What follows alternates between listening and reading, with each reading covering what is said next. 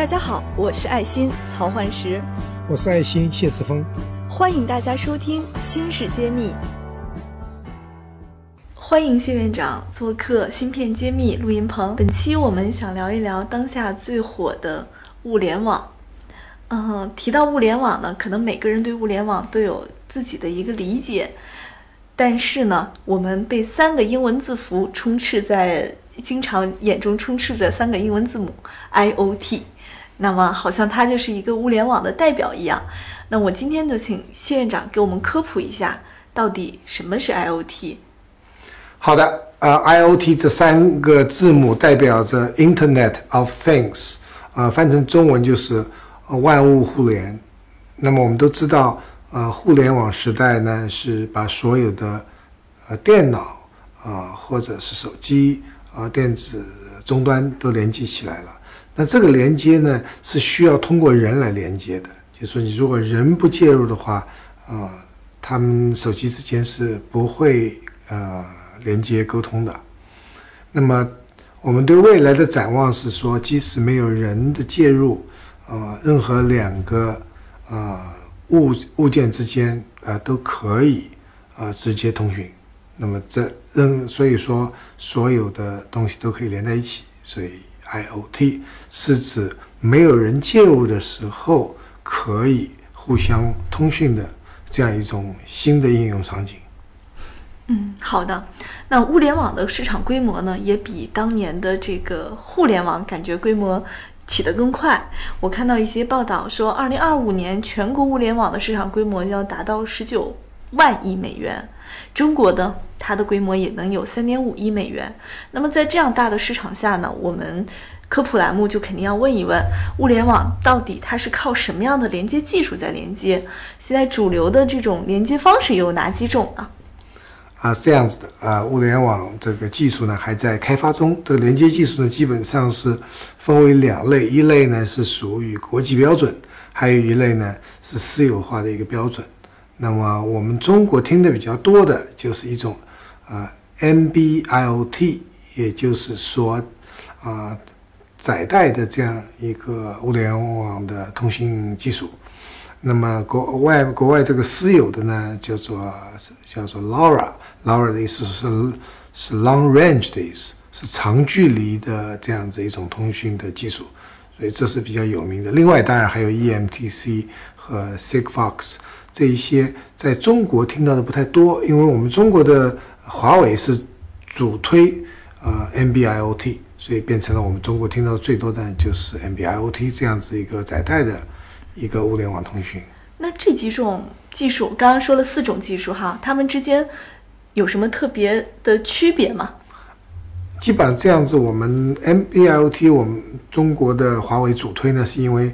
它是有一个特点，就是特别的低成本，啊，所以高可靠性、高安全性。低成本是指它的布点的成本低，还是指什什么成本低呢？它都是低，就是整个这个器件、元器件的成本和通讯的成本都是低的，是最好的。那么相对来说，eMTC 是另外一个国际标准的，它呃的特点就是速度比较快，那当然它也就是高成本，它可以更高速的传播。那么绝大多数的啊物联网应用呢，对速度没有太高的要求，因为物联网讲的都是一些不是太啊对对速度没有太高要求的。举个例子，啊，你希望通过物联网能够把你家的煤气关掉，那么你是在零点一秒钟关掉，还是在零点五秒钟关掉？我对你来说没有什么太大的区别，反正很快关掉就行了。而在有一些场景需要非常高速度的这个连续的高速度的应用呢，可能就会需要对速度有要求。那么 eMTC，呃，这种国际标准可能会更多的被认可。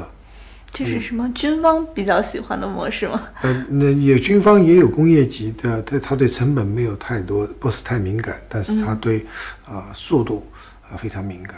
嗯，那么这是我们要看的。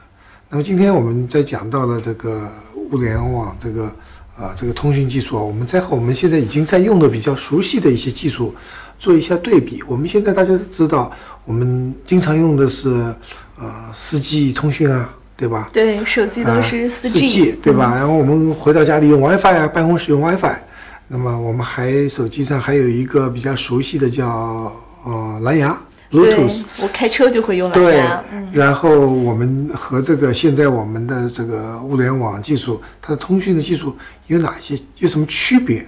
基本上是可以这样认为，这个四 G 和将来的五 G 呢，它的特点是速度最快，然后呢，它长距离的，那个很远的距离，比如说是一公里。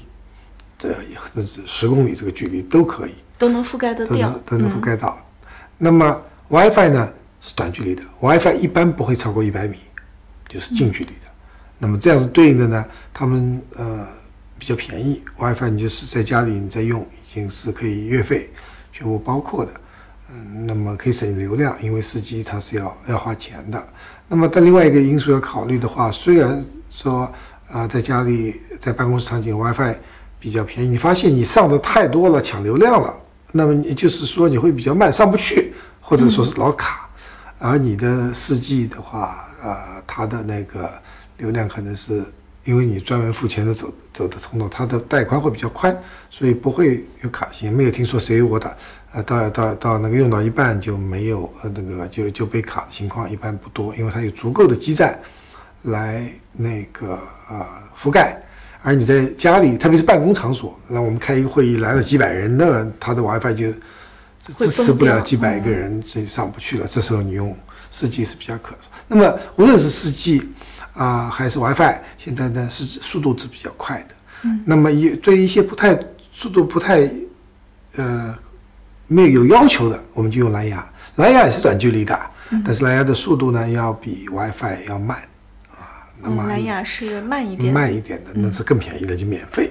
基本上你在用蓝牙弄个音箱这些听的话，呃是没有没有任何收费的，你是不通过这个，不需要通过外面的系统，你直接任何手机和音箱之间就直接连了，它没有通过一个呃商业的供应商来来服务，你直接就可以连。所以它的蓝牙的特点，包括 Zigbee 的特别便宜，近距离。感谢您关注芯片揭秘。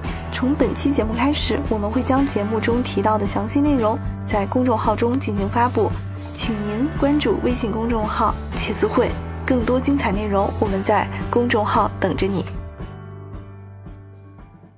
那么今天我们的 NB-IoT 互联网的应物联网的应用呢，技术呢，它的特点呢就是呃也是速度不快，但是它非常比和四 G、五 G 比啊，啊，但是呢它也可以长距离。那么这样子的话，呃，你可以得到一个，呃，就是长距离的速率不那么高的一个通讯。那么很多物联网应用，呃，不是那么急啊，就速度要求不高，你就可以这样用。嗯。那现在这个物联网呢，也是在很多地方产生了一些应用场景。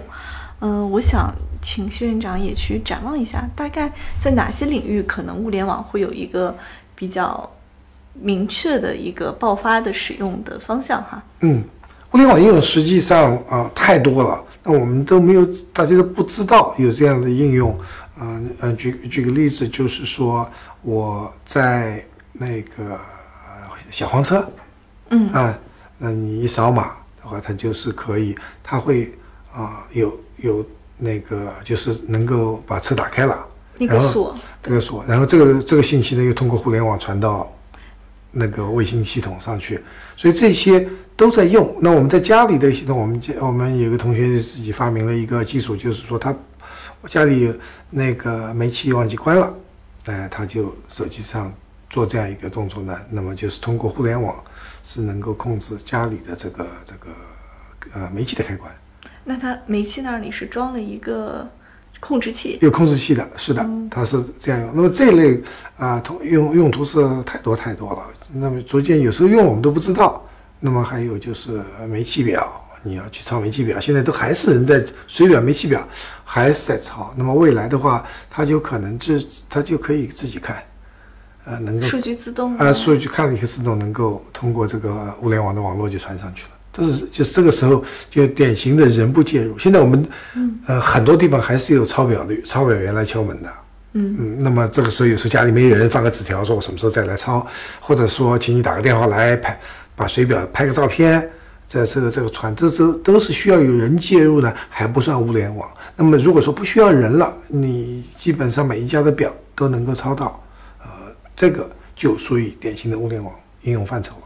就逐渐逐渐在人不介入的情况下，所有网络的通讯数据都在传了，啊，自动传、自动采集、自动的给你发账单，这种情况是比较物联网所所希望看到的，就是逐渐逐渐人可以更懒惰，可以很多事情不用做了。